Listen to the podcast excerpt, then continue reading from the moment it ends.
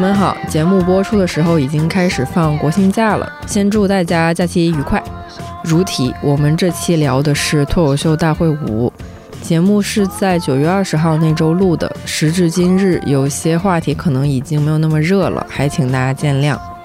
这期我们会小小的聊到对小鹿的段子的看法。如果你恰好很不喜欢他在节目上的段子，且不接受任何其他意见的话，建议可以跳过那段。我们不是想分对错，只是想讲讲自己的看法。如果万一有幸被这个效果文化的老师听到了这期节目，也希望您知道我们没有任何恶意。总之就是呃，希望大家开开心心过节，不要不高兴。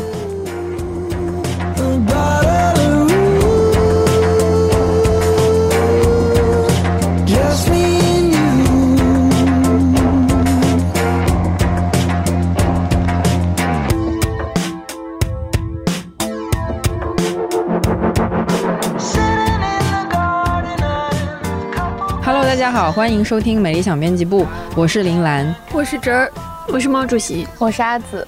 今天我们来聊一聊最近的一档很火的综艺，它就是《脱口秀大会五》。想要说单独来聊一聊它吧，因为它确实是在我本人生命中比较重要的一个综艺节目。这么高的评价吗？可以，因为因为。因为平时真的很无聊嘛，然后呃，压力好大，要负责你的生命。呃，而且我只是说之一，真的，我加个之一好了吧？是本人 生命中比较重要的综艺节目之一，因为它也养活了很多选题什么的啊，反正就是这样。我上周。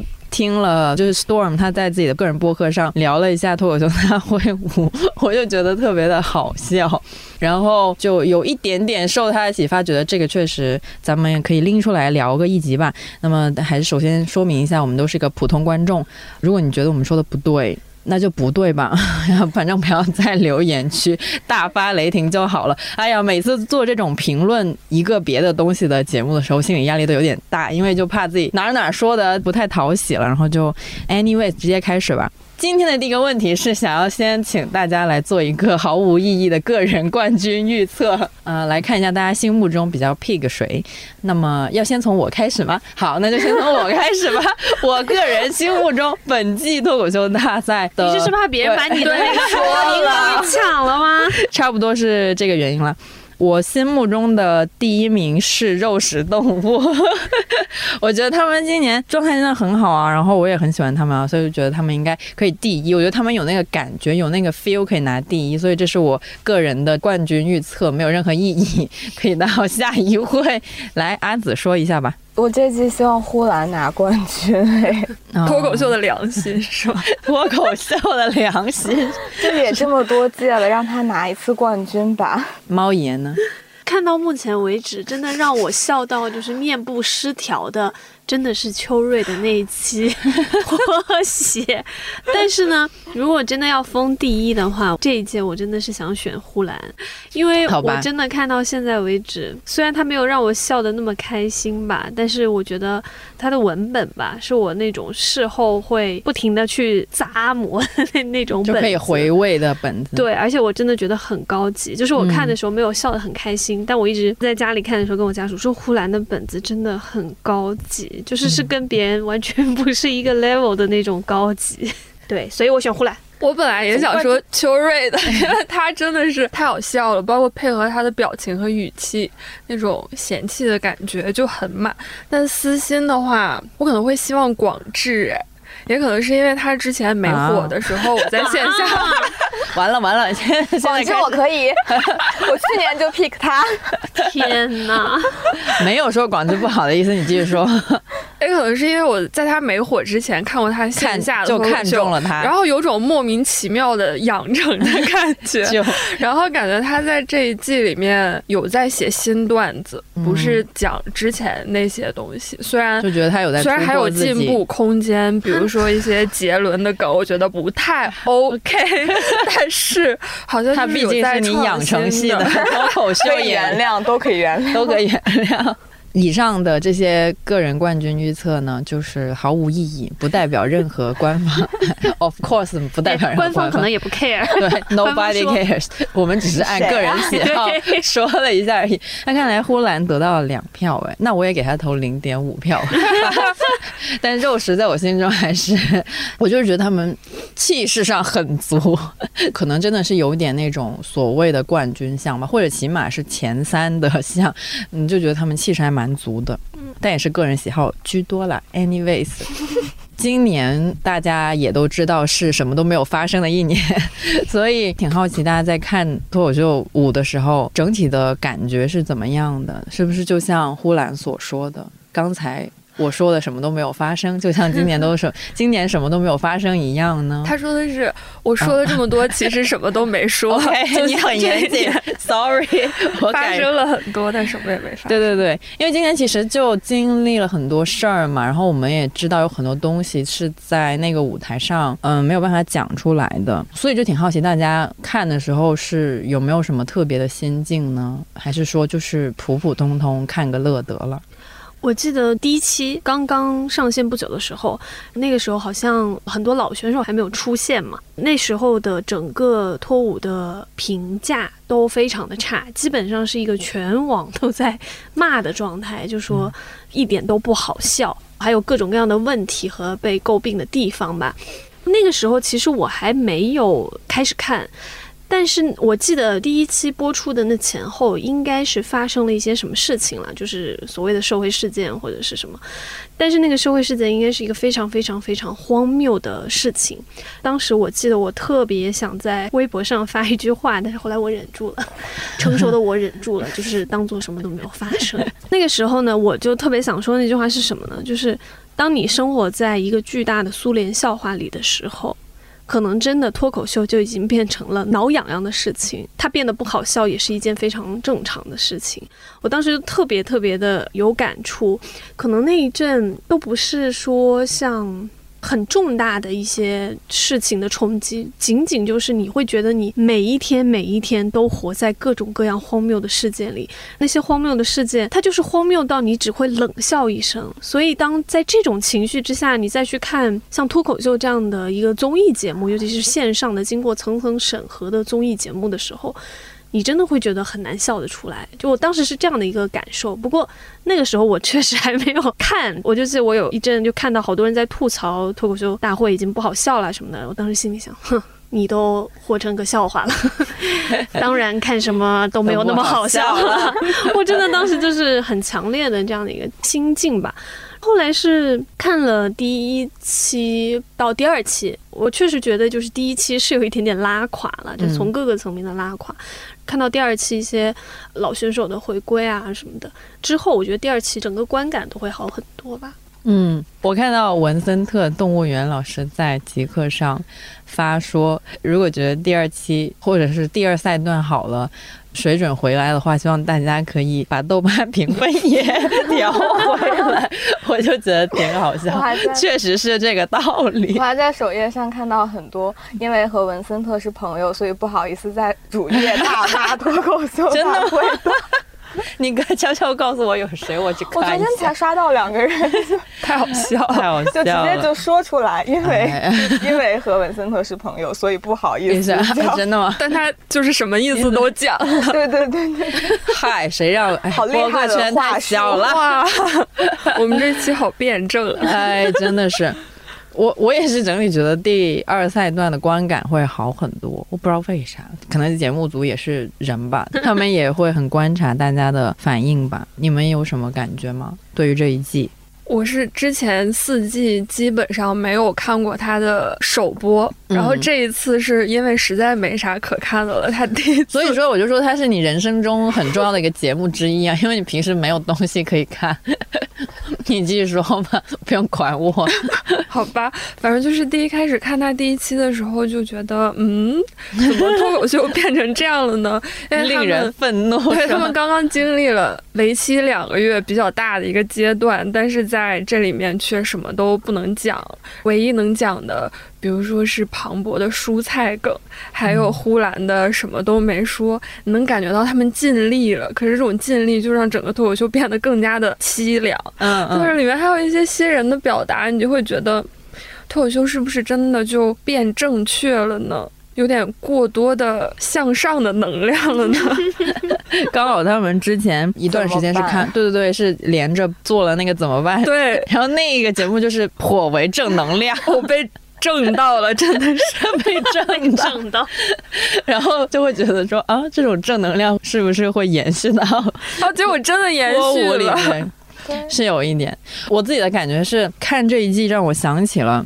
去年年底采访六兽老师的时候，他说过一个表达，就是哦不对，是他告诉蒋龙，然后蒋龙和我说的，但是这个原话应该是六兽老师讲的。他就讲说，表演就像是去逛商场一样，你兜里面有一百块钱和没有一百块钱那个状态是差很远的。我就觉得这个东西，虽然他六兽当时指的是说，就是演那种短剧的时候，演员都会把那个人物小传都写得很完整，然后你再去演，即便你演的只是那五分钟十分钟，但是你把人物小传写好了，你再去演的话，整个人会充实很多。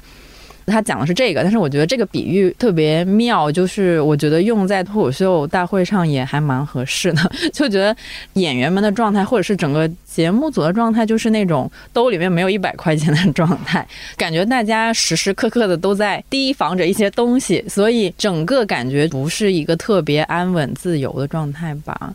所以，嗯，有很多时候确实是你想笑笑笑笑，然后但是又没有很好笑的那种。就有点像那种状态，我不知道你们有没有 get 到我的意思。这样一说，播出就是胜利。这样一说更，我觉得更凄凉。对你这样越讲越凄凉了，播出就是胜利。就是你没有办法苛责他们任嗯对何，对因为你知道作为创作者也非常知道前两个月生活的主旋律，他们最想吐槽的那个部分是没有办法聊的，那只能在嗯贫瘠的生活之外再找一些东西去创作，真的很难。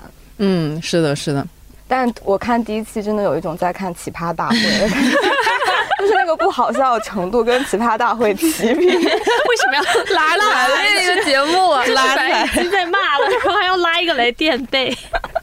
奇葩大会真的这么不好笑吗就是因为它不是主打好笑？OK OK OK，这是脱口秀的奇葩大会那一趴吗？什么时候我们才能进入到正题？第二阶段就进入正题，稍微好一点。熬过四个小时，你就可以进到正题。对我中间是有看到叹一口气，然后关闭 iPad 去干别的事情。搞得我也渴，关闭 iPad，你这个好形象，叹一口气，关闭 iPad 走了。对，但是如果抛开这些外部因素吧，你们觉得，如果是单从大家整体的讲段子的内容上来说，你们有没有什么喜欢的或者不太喜欢的部分呢？我印象深刻的很诡异，是袅袅的一个段子。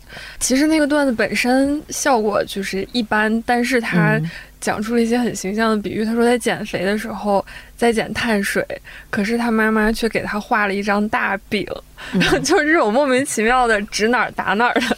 感觉会让我印象很深刻。我在看到自律及自由的时候，总会想到，可是我在前写广告吗？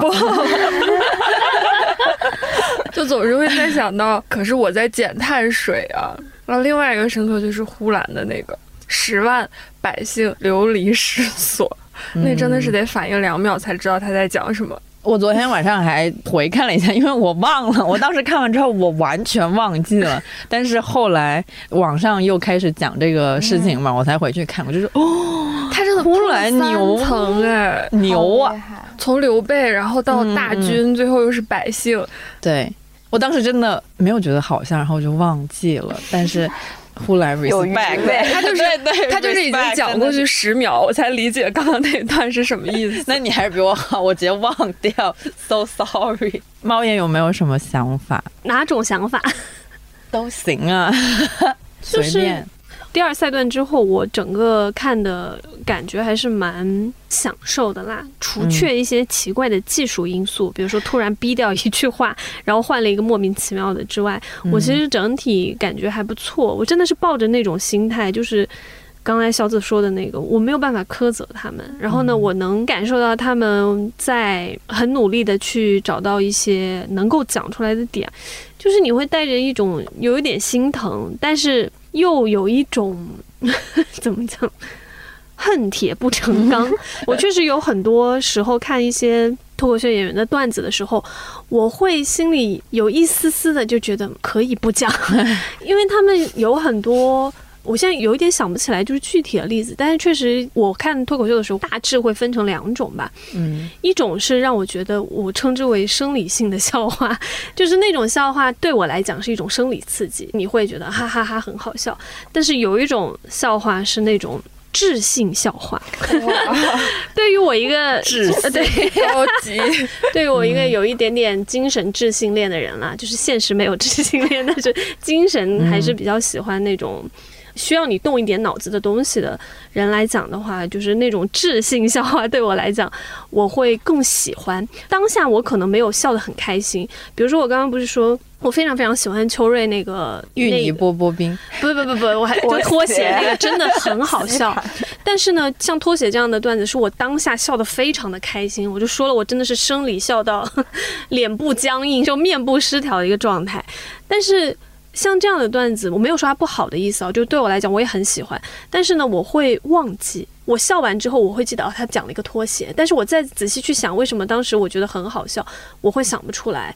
但比如说像呼兰那样的段子的话，我很喜欢，是因为他之后你再去回味它的时候，你会记住它，而且你会越想越觉得这个段子有余味，就是余韵的那个余味。嗯，然后你就会一直记住他的段子，然后也会去考虑他段子文本的设置。确实，他那个文本的设置非常的巧妙，就是一个很精巧的一个设计。然后他的那个文本本身也非常的饱满。其实我之前是一直对呼兰的表演也好，还有他的那个段子本身也好，我都是一种觉得，嗯，OK，你很厉害，但是我有的时候会 get 不到或者怎么样。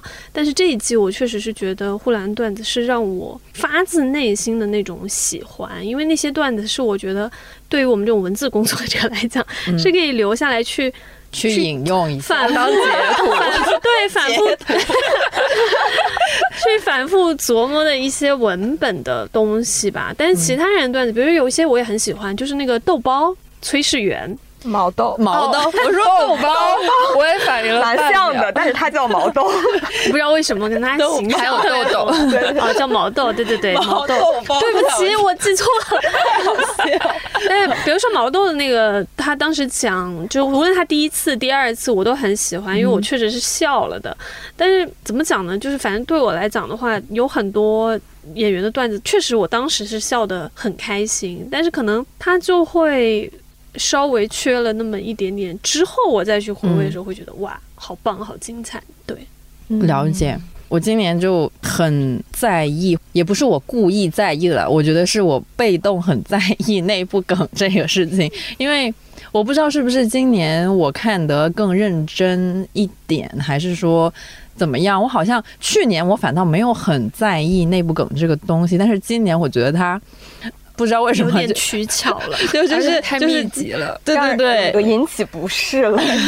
一点点，而且我是发现了一个很明显的分层，就是在效果内部越是顶尖的那一批脱口秀演员讲内部梗的次数好像是越多，一般新人肯定不会讲了，因为他们是新人嘛，新人不会讲，然后并且呃一些可能效果不是那么 top 的那一些脱口秀演员，我发现他们也不怎么讲内部梗。我反正我就是我个人感觉这是一个蛮明显的分层的。然后我个人比较喜欢的那些，好像都是从新人那儿或者是效果腰部演员那儿出来的。你们怎么看内部梗这个东西呢？也可以这么说，就你也知道，它对于综艺节目来说，它是有效果的嘛。然后它也可以建立，像史多姆在他的那个播客里面讲的一样，内部梗是可以建立一个门槛嘛。其实也是一些可以吸引大家来更关注这个节目，或者更关注那群人的这么一个方式。虽然我不知道他们是不是很有意识在营造这个东西，但它确实是能产生这么一个效果。对，反正我个人就是希望不要讲那么多内部梗，虽然有的是还蛮好笑的啦，但是我自己会觉得，嗯，啊确实是有点取巧了。就它逐渐的变成了一个内部游戏，就有点像门票的那种东西，就觉得有时啊，哎，腰部演员们，嗯，确实好像关系没有好到可以讲内部梗的程度，会会讲很多这种东西，这是我个人的一个。而且有点像家族企业的年会了，你知道吗？然后互相串来串去，还有 call back 呢，就真的觉得太多太密集了，就让家族企业太好笑了。观众自然就跟他产生了一种，就好像觉得脱口秀是不是只有这些内容了呢？还是说脱口秀只有他们一家公司了呢？可可能这就是真的是这样，怎么办？对，毕竟都是爷商。我也没有说到恨之入骨的程度，但就是有时候甚至 prefer 谐音梗，就会有这样的感觉。嗯嗯，好像是不断的在打造人设，然后加强他们的印象。我就是觉得《快乐再出发》里面的离婚梗就挺好笑的，但是虽然脱口秀大会里面反复讲离婚，有一些也是会让人笑出来，可是因为频率太高了，以至于我现在听到就会皱一下眉头的程度，不会再觉得好笑了。嗯，而且我不知道为什么一直要反复用离婚这个事情来作为一个梗，就是很尴尬。举个不恰当的例子吧，就是平常比如说大家在写稿的时候。我会更希望每个作者他能够把读者当成是一个他完全对这件事情不了解、不知道的一个状态，你用更清晰、更明了的语言去让他接受这个东西。我是更喜欢这种传递方式的。但是内部梗它就相当于自己建了一个堡垒，你能够接收到那个笑点，是因为你了解这个堡垒内部都发生了一些什么，然后这每一个人是一个什么样。那其实对我来讲的话，我觉得是一个。很聪明的方式，因为它确实对于看脱口秀大会，然后喜欢这些演员的人来讲是很有效的。但是对我来讲吧，我跳出来看的时候，我会觉得说有点太聪明了。就是有的时候人用一些太聪明的方式，反而会让人有一点点不适吧。但我也没有觉得有太大问题。但我确实是觉得，我知道了，我知道李诞爱喝酒，我也知道你们都离婚了。但是有没有一些其他的东西可以说呢？但但也不是说不是针对说他们每个人的段子怎么样，也理解他们可能真的能讲的，也就是互相调侃是一个最安全的方式吧。但确实，对于脱口秀大会的期待，不是只是在。一群人 互相调侃的状态吧。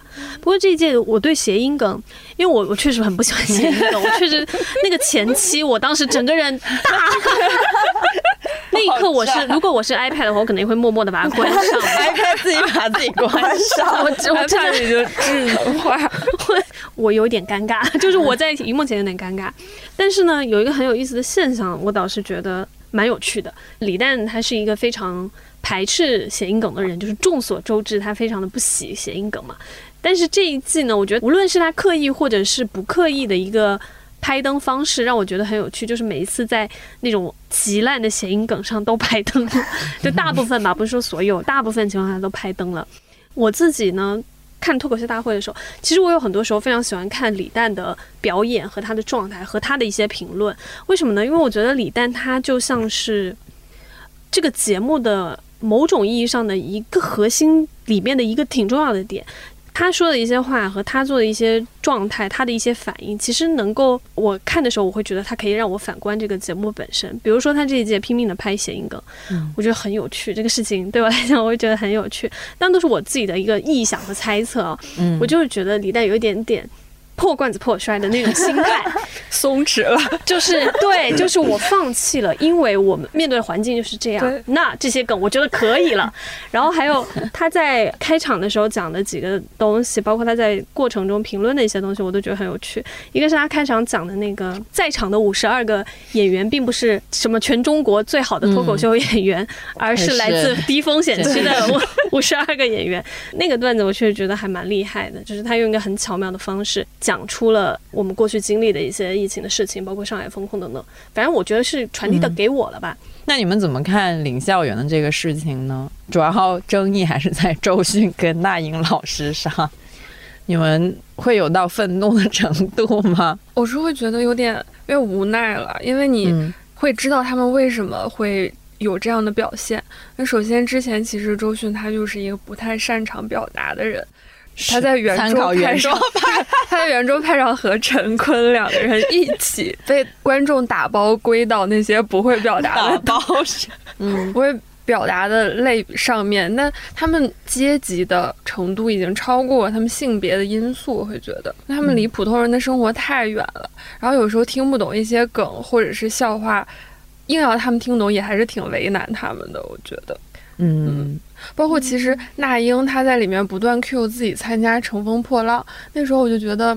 咋说？他对女性议题的认识非常表浅，可能就是在年龄上面不断的自我超越，然后在领域上面进行拓展，这就是他的认知极限了。他不会去想到那些什么女性的口袋到底是有还是没有，大还是小，他不会去想到这些问题，甚至不会觉得这是问题。那你只要去买有口袋的衣服就好了嘛。可是你觉得他们再来重塑自己的认知，有点要求过高。所以我是有点有点气不动，嗯，气不动，嗯，而且他们业务能力在各自的领域还是 OK 的了。如果一码归一码的话，就这样吧。他们是不是也是来自低风险地区的明星？来自低风险最高咖的明星吗？我觉得不是气他们，是气整个的机制吧。你是说那个拍灯的这个机制吗？还是说就是拍灯决定淘汰？对，我还以为是 父权，拔的有点远，没有打算上那么高的价值。社会的女性的处境。我当时非常匆匆的看了一下这一期的时候，我记得姜子浩他讲了一句话，他一上来不就是调侃自己第一期被淘汰，然后又被复活嘛？然后他就说他在后台的时候说。这四个什么都不懂的领校员，凭什么能够否决我们过去一年的努力？我觉得那句话 其实还蛮蛮到位，蛮真心的，蛮到位的，口气口气，是是是，就是还蛮巧妙的回应了一下关于第一期领校员的一些问题吧。我也没有觉得需要到苛责领校员的程度吧。确实，这个赛制本身给了领校员在海选阶段这么大的一个权利的情况下，他就。对很多人来讲很难避免说觉得林校园不会拍灯是有问题的一个事情吧。但是呢，我觉得既然这个节目选了周迅和那英这两位去做领校园，他们就应该做好那个可能会被骂的准备吧。不过也有可能是那个节目组误判了周迅和那英老师的那个幽默感吧。我记得我们上一次跟李浩辰在讨论关于。脱口秀大会这个李校园的问题的时候，他就一直在说，他觉得不应该把这个往审美的阶级论上面去靠嘛。但是我倒没有觉得这个是一个呃真正意义上的阶级差异吧，我觉得更像是一个圈层的差异。那英和周迅，他可能确实没有经历过这些年轻人经历过的生活，不是说他们年轻的时候就没有什么奋斗或怎么样，但确实那个环境也好，还有。彼此所处的这个社会阶段也好，都不太一样。而且我特别认同是，好像荞麦吧，他在微博上发了一个一条微博，我觉得说的还蛮准。他就说，不是什么那英和周迅的问题嘛？他说，但也没有想要为他们辩解的意思。他就说了一句很残酷的话，就是中年人的生活，有的时候真的很难笑得出来。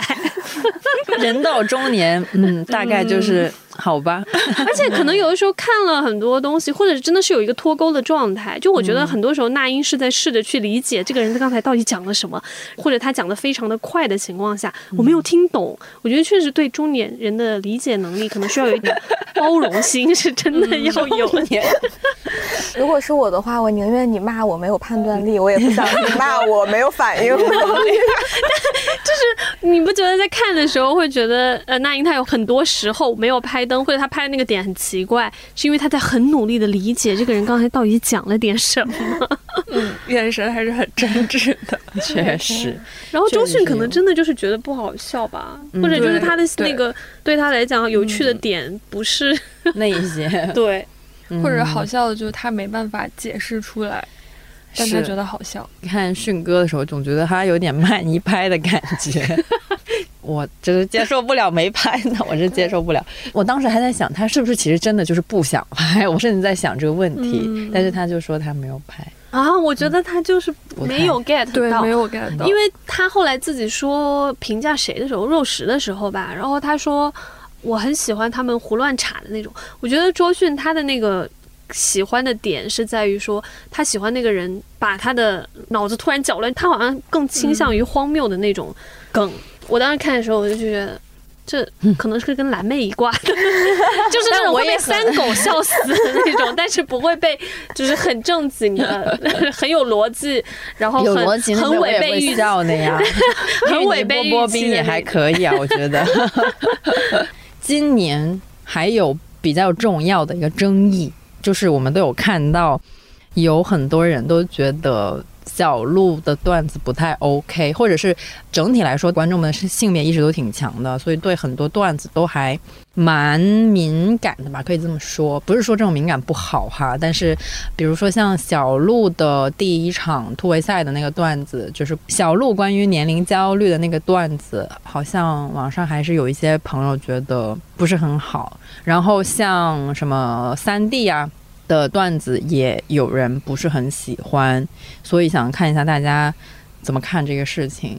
你们有去了解这个争论本身吗？你可以先说一下小鹿那个段子，就是大家觉得的问题嗯是什么吗？就是因为很多人说他南宁，我也不是非常理解，我就男去认真男性凝视男性凝视，我就去认真的了解了一下反对方的那些观点，嗯。然后我就是稍微试图理清了他们所说的那个点，是在于说，当小鹿在说女性的这些年龄歧视的时候，她的主角是那些正在被年龄困扰的女士，好像她用一个讽刺的讲法是讲的那个女性本身，而不是说这个现象。嗯对，所以大家就觉得她有一点作为一个女性在指责那些年龄焦虑的女性，然后露出一种我是一个女性，我也不年龄焦虑的姿态，大概是这种。嗯，我理解的是这样，不知道有没有看全。应该是看 就那天认真在豆瓣钻研了一下这个，因为刚开始出来这个争论的时就候我。们都很懵。我也是很懵，我就完了。难道我看的不是同一个？对，因为现在这个东西就是，你要是稍微看的晚一点，你不是当晚看的话，你第二天看很有可能就是删减过的哦。所以可能六零零什么什么都会被逼掉哦。看完小鹿的那个段子，我第一反应是没有网男性凝视方面去想吧，也没有感觉他在指责或者是调侃啊、有年龄焦虑的女生们，所以得知。这个还引起了一些争议的时候，我还是蛮惊讶的。但是我在听完小紫说这个原因之后，我至今仍然是觉得他没有我觉得很那个我觉得还是创作手法的问题。对对对昨天对对昨天小鹿演完还特意补充了一句，不是说化妆不好的意思，嗯对而是说就是有不化妆的自由。我真的好心酸，当时 我就觉得，对，就是第二赛段小鹿演对一个人表演完之后要再解释一遍自己的立场，我也很理解，觉得小鹿的那个年龄焦虑那个段子不太好的人的点吧。但是可能我个人就没有那么的敏感，可以这么说，我不太敢说。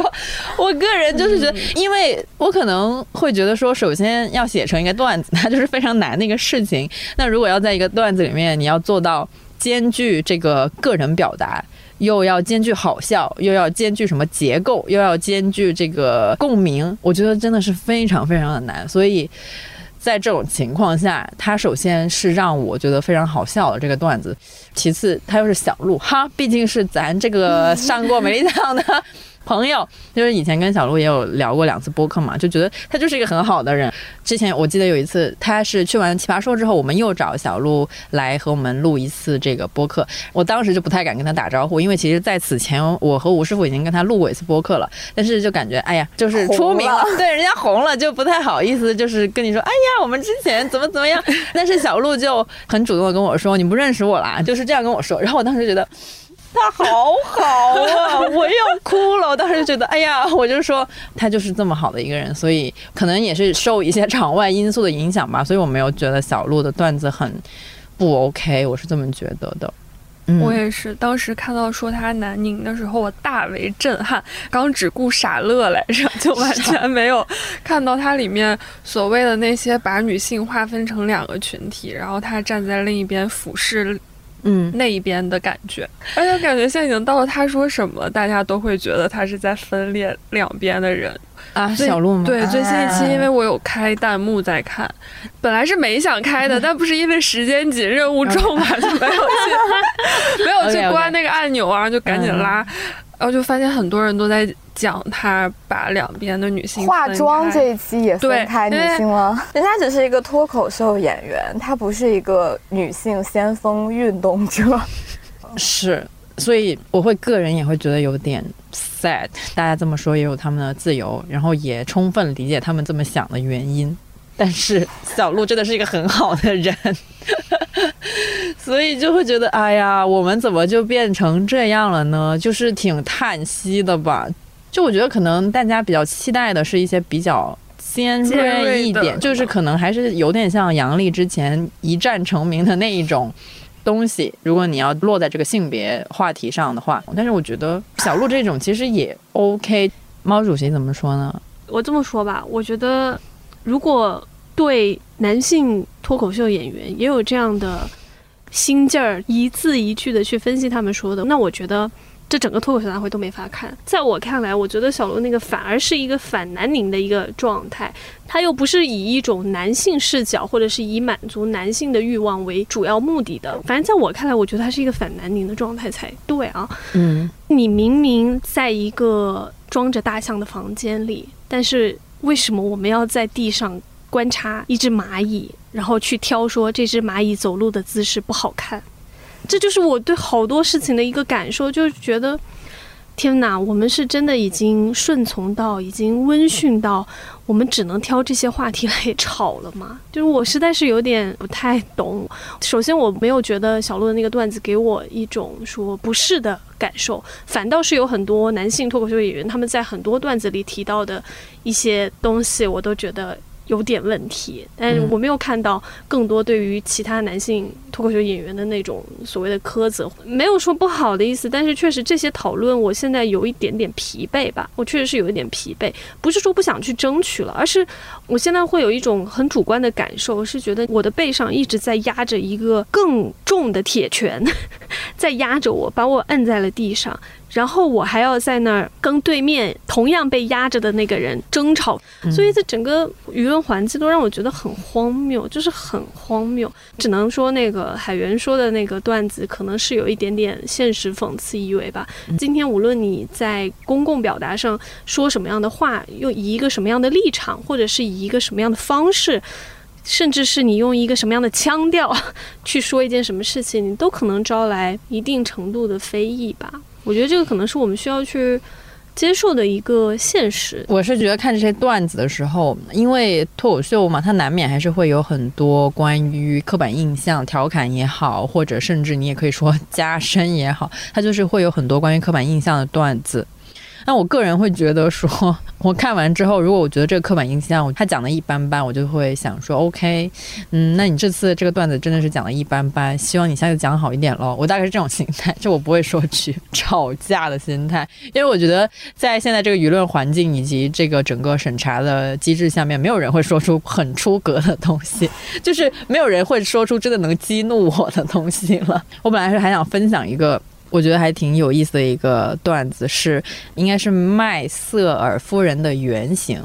她是一个美国很传奇的脱口秀，呃，讲单口喜剧的一个女性，叫 Joan Rivers，应该是这么读吧，如果没搞错。我之前就是随便看某个专场的时候，他有个段子讲月经的。他说，男人们就是很喜欢来月经的女人呐，因为她很老了嘛。他讲那个段子的时候，他说，我现在去 party 的时候，我就在我的呃钱包，我在包包里面放一个棉条还是卫生巾，我忘了，反正是这种。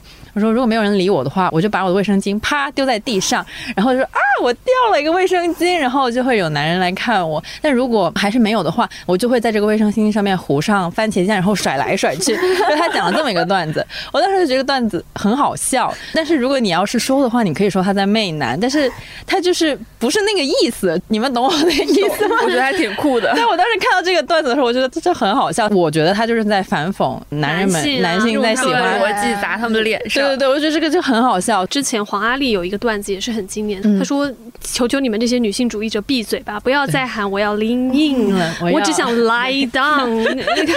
那个”而且我真的觉得在脱口秀这样的一个表演，就个人表达很强的一个舞台上面，我实在是觉得女性是一个蛮弱势的一个状态，就她们更容易被挑刺，然后她们会有更容易被人从各个方面的去质疑。嗯，你就看这个脱口秀大会上面。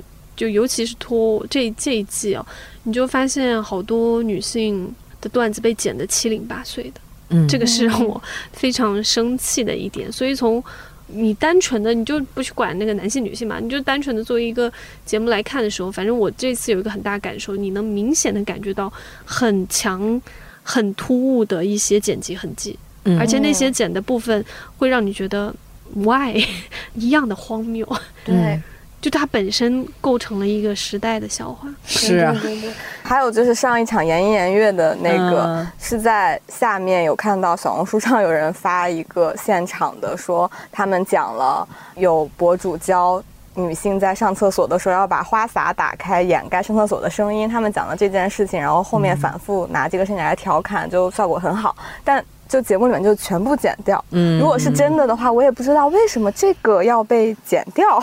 可能因为屎尿屁不能出现在公共表达里面，现在如果你认真听的话，发现好几个脱口秀演员他们段子最后都要兜一句。很明显的兜了一句，我记得呼兰讲他不想生孩子那个段子的时候，他最后说，虽然怎么怎么样，但是如果我以后有了孩子，我可能也会让他学这个学那的。而且我说啊，我记得很清楚那句。然后好像还有孟川，他也是不知道讲个什么东西的时候，他最后也兜了一句，应该就是第二赛段，唉觉得真的好累。看到这，我觉得这个应该要求的吧，要不然求生育。对，肯定就你调侃什么的嘛，肯定都是会有一些负面一点的东西才好笑嘛。但是他最后还是要说，虽然怎么怎么样，但是怎么怎么样，就会觉得太凄凉了。还是我刚才想说，说到这里，太凄凉了，真的真的都好凄凉。小红书已经有一些现场观众把自己做成了删减 bot，太好笑了。好好，我要去关注一删减个。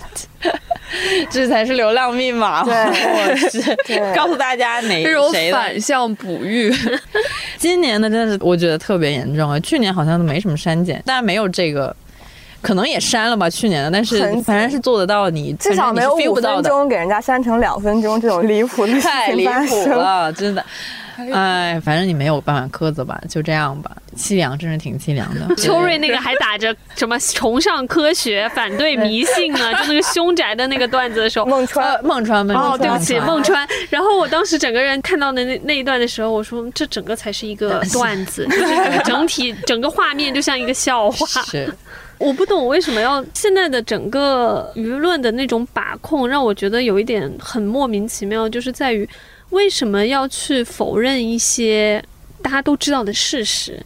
你明明都知道。这个正在发生，或者说这个事情是实际存在的，但是你却要让我们在这样的一个荧幕里面去做一些很虚伪的表达呢？这个是让我觉得很奇怪的一点。大家都心知肚明，那他们到底想要给谁看这个东西？但是我们从小的训练啊，我们从小不都是在做一些我们知道这个是假的，他们也知道这个是假的这个东西的一一些表演吗？得出现。对。让我们感谢安对徒生童话我皇那帝的心天真的坐。在出租车上，然后就突然想，哦，我小学的时候参加的那些演讲比赛，什么八荣八耻呀，什么之类的。我说，我也是从小在这种背景之下长大的。但对你允许这样的正面的东西存在，但是我觉得那个时候你依然允许一些其他的空间，而不是所有人都在表演一套，就所有人都在表演。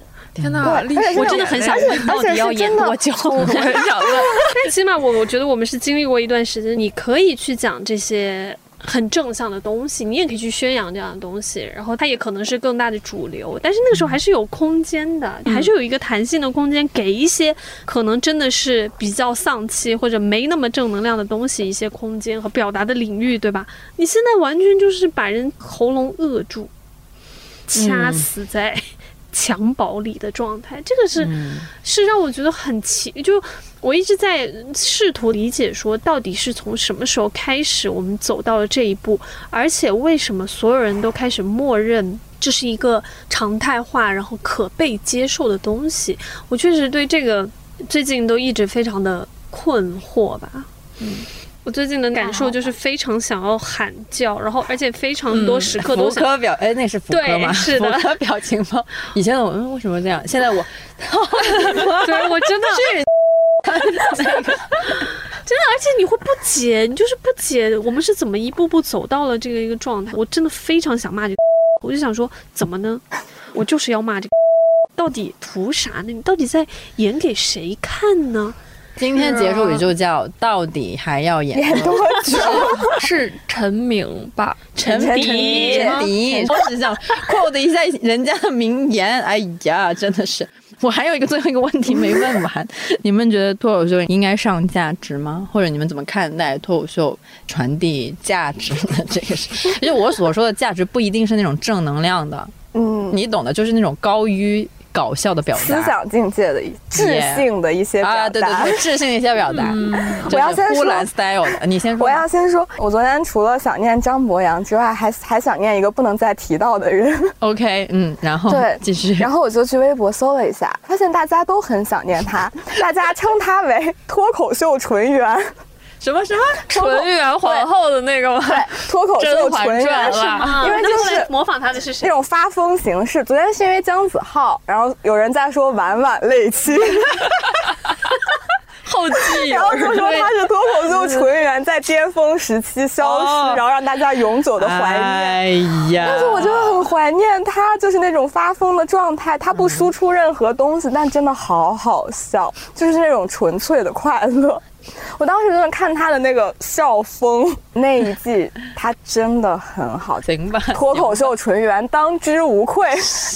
救命！宇宙的尽头是《甄嬛传》真的是《甄嬛传》。对行吧，他就是那种生理性的好笑，他就是完全说完之后你不记得他说了什么，但是就会笑泪的状态。所以我觉得那样也挺好的，不一定人家只是脱口秀，他不需要承担这个责任吧。嗯就有表达当然很好，但是他不需要非得有什么质性的表达。嗯，我现在对脱口秀的最低要求就是不要讲成笑话大全，然后也不要你是在暗暗示那个谁吗？另外一个听懂喽人。反正呢，就是我没有想要在上面听人家在那里一条一条地朗读一个接一个的笑话，这倒还是不必了。然后另外，我不太想要看到那些过于有能量的东西吧，有可能在这方面我还是比较传统，不太希望它上另外一方面的价值。就是如果要上价值，希望上那些真实存在的价值。嗯，他引向了一个奇怪的方向，他根本没有想问这个价值吧？但是，但是如果太有现实意义的那种，我可能也太只给的有现实意义的价值，我可能也不太能接受。就好像音乐里面一样，那些 rapper 唱歌的时候，如果真正的在讨论某种现实议题表达的话，我就会觉得有点索然无味。啊，真的吗？我还对我还挺希望音乐的人好好写歌词。我我之前跟我 是的呀，我也是这样。我之前跟我朋友还 还认真讨论过这个问题呢，因为当时好像是说唱新时代吧，他们认真的在歌词里表达一些现实的议题，所以我就觉得他们很好啊。那我会觉得音乐你不太喜欢这嗯种，，我不太喜欢他给我上课，就我希望音乐它是有音乐自己的魅力、韵味什么什么的。嗯，之前那个谁，但你看什么圣代之类，你没有觉得哇，这个人有点东西，但我不太，我你就不太喜欢我会觉得这是一点有点讨巧的方式，因为你就摆上就知道这个东西是有价值的，嗯，然后你把它唱出来，那那它就是有价值的。那个谁啊，日本的钢琴大师叫啥来着？版本哦，对对对，坂本龙一也说过，音乐不能承载社会意义。啊，他说过吗？他说过，哦，OK，那感觉所有搞艺术的人都说他不能，写小说的人说他不他们都在做，关。键就是问题是他们其实都在做这件事情，他只是觉得这个形式本身它不能承载，但是不代表他们不认可，他们应该去做这个事情。坂本龙一说这句话的时候，还在疫情期间演出呢，所以 OK，我不知道为什么我们大家好像都很容易陷入一种二元论。我喜欢智性的段子，就像我说的，我喜欢智性的笑话，但是不代表我我就不能够追求生理的笑话。就在我看来，就像你可以追求精神上的满足，你可以看好看的电影，听好听的音乐，不代表你不能够享受口腹之欲啊。所以我一直不觉得这是一个对立的东西，就是我觉得无论是什么样的一个好的一个表达的场域里面，应该都是。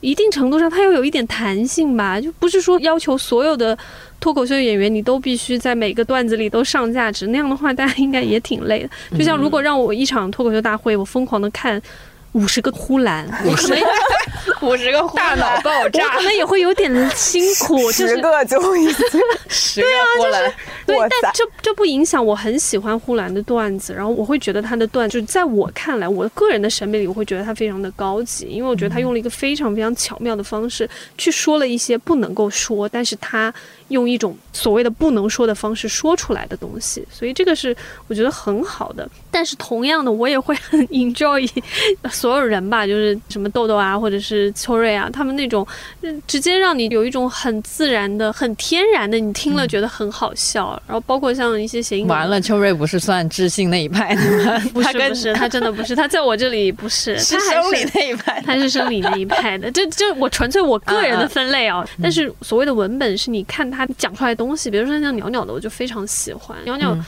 他包括他这次健身的段子也是，对，也太精彩了。他就是东打西打，然后就是他的段子是一个，我会用一个很视觉、很图像化的感受去说他们的那个文本吧。你比如说像呼兰的文本，我就觉得它是一个非常饱满的一个状态，就是它那个饱满是你会觉得它自成一体，然后它所有的东西你最后发现它是可以很巧妙的串在一起的。然后袅袅他的文本我也觉得非常的好，但是你看像他们的话，可能就不是那种现场能够炸场型的。但我确实也很喜欢他们段子。还有那个谁，我刚想说的是言一言月，嗯我非常非常的欣赏言一言月的表达和他们去尝试的一些说出来的一些观点和他们的那种表演方式吧，我非常欣赏。虽然言一言月确实在这一季没有让我有笑的部分吧，就相对来说的话，没有觉得说很好笑，但在我看来，他们更像真的是在做公共表达。对他们来讲，他们真的是站在一个舞台上，因为我记得很早之前忘了是不是周奇墨在呃节目里讲的，就是脱口秀到底是一个什么东西，或者说单口喜剧到底是一个什么。大概意思就是说，单口喜剧其实就是你在一一个公开的舞台上去做一些个人原创的表达吧，大概这个意思。所以隐隐约约的内容呢，我会觉得我很佩服他们，他们还愿意在这样的舞台上去讲一些。可能杨笠都已经放弃的一些观点吧，还有一些、女性主义相关的东西，我觉得他们是很有勇气的。反正我看他们的时候，我是带着一种疼惜的那种心情去听他们段子，因为我知道他们段子一定不会讨好很多人，嗯也不是那种会炸场的。但是他们两个站在那的时候，我就会觉得。这两个姑娘还有勇气去在这样的舞台上讲一些，他们还是有一点点像话剧表演的那种状态去讲的时候，我觉得他们选择这种方式、这条路径就还挺厉害的，相对于一些用形式 这个其实，但没有，我还是很喜欢杨波的。笑死你没！你没用，你刚才说那么多没用。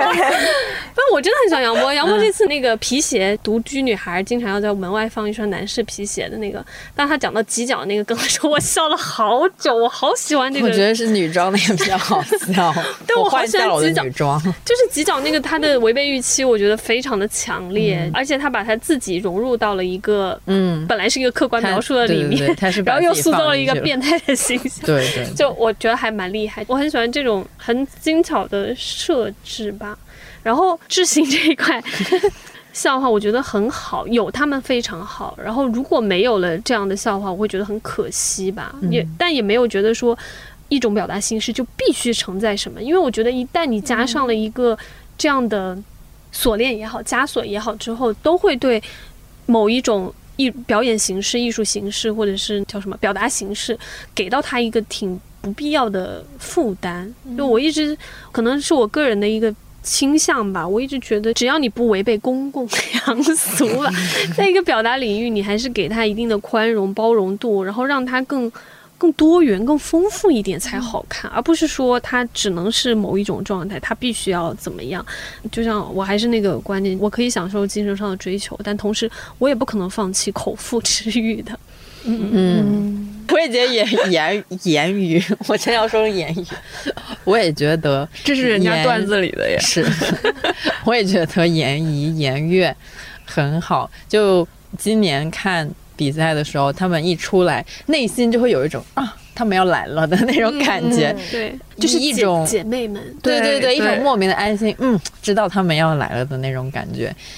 我觉得上价值的这个事情就是比较的看人看人，因为单口喜剧脱口秀就是一个。很个人化的东西嘛，所以你是谁，你就会讲出什么样的东西。比如说像严英、圆月，他们就是很关注女性处境的，呃，两个女生，所以他们讲出来的东西就是会有一些价值在的，就是那种价值。我说的意思是那种哈，所以我也觉得这个东西就看你是谁吧，有也可以，没有也可以。